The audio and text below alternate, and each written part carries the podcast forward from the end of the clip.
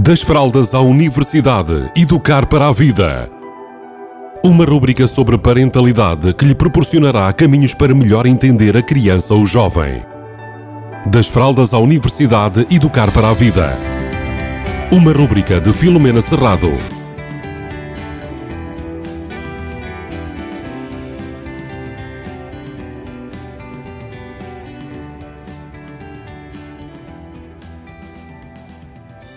Olá, bem-vindos, bem-vindas a mais uma rúbrica e hoje vou falar de gestão do tempo. Acredito que a maioria das famílias, neste momento que estamos a passar, eh, em que estamos em casa com, com as nossas crianças, algumas pessoas em teletrabalho, outras com mais disponibilidade, outras menos, há aqui uma necessidade muito grande de fazer gestão do tempo.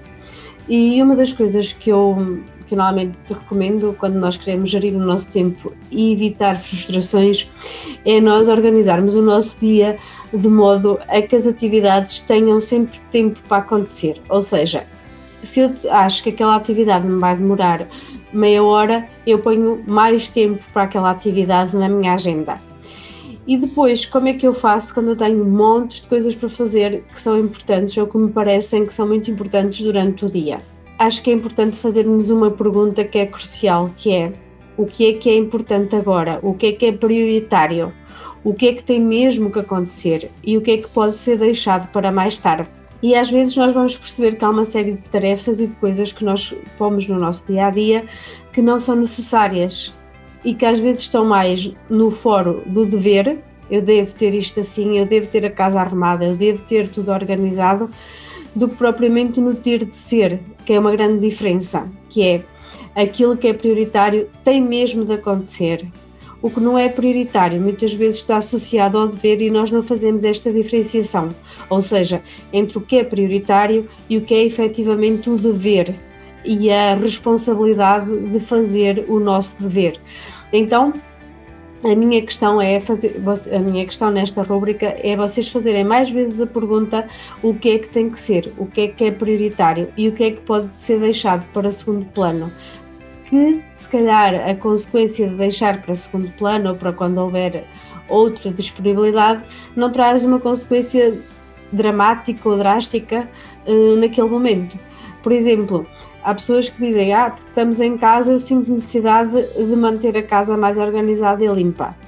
Tudo bem, será que essa organização e essa limpeza pode ser deixada para outra altura ou para depois, quando tiver tudo mais calmo?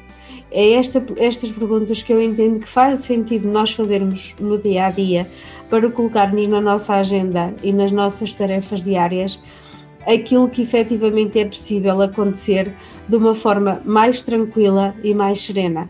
E lembrem-se sempre que na, sempre que a gente agenda é importante deixarmos espaço para acontecer algo que eu não estou à espera, ou seja, aquilo que a gente chama imprevistos.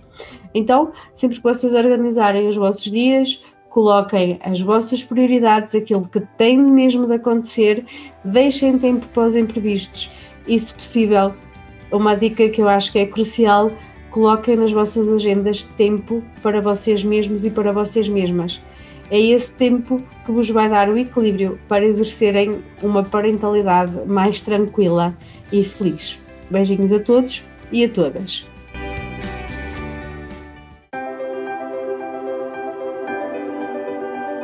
Das fraldas à universidade, educar para a vida. Uma rúbrica sobre parentalidade que lhe proporcionará caminhos para melhor entender a criança ou jovem. Das fraldas à universidade, educar para a vida. Uma rúbrica de Filomena Serrado.